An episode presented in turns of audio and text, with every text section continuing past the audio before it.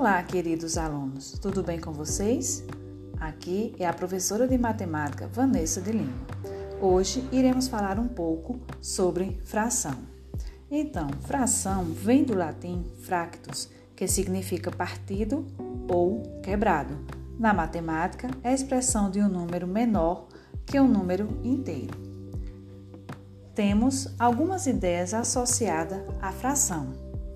Uma, a primeira ideia é a fração como parte de um todo. Significa dividirmos um inteiro em partes iguais e utilizarmos apenas parte desse inteiro. Um exemplo, temos uma folha de cartolina dividida em partes iguais e pintarmos apenas uma parte.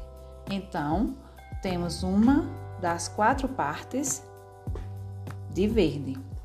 A segunda ideia é fração como razão, que expressa uma comparação entre números inteiros. Exemplo: quando lançamos um dado, há seis possibilidades quanto à face que ficará voltada para cima. A probabilidade de sair o número 5 é de 1 em 6. Terceira ideia: fração de uma quantidade transforma uma quantidade em outra. Um exemplo, temos uma dúzia de bananas e vamos utilizar um terço dessas para fazer um bolo. Então, significa que eu vou utilizar quatro bananas.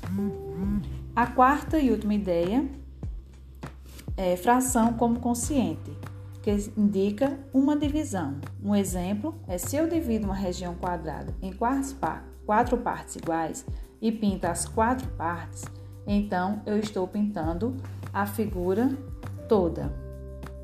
Esse foi um pouco do conceito de fração. Fonte, livro Telares, sexto ano, editora Ática, autor Luiz Dantes. Para saber mais, fiquem ligados na próxima aula. Tchau!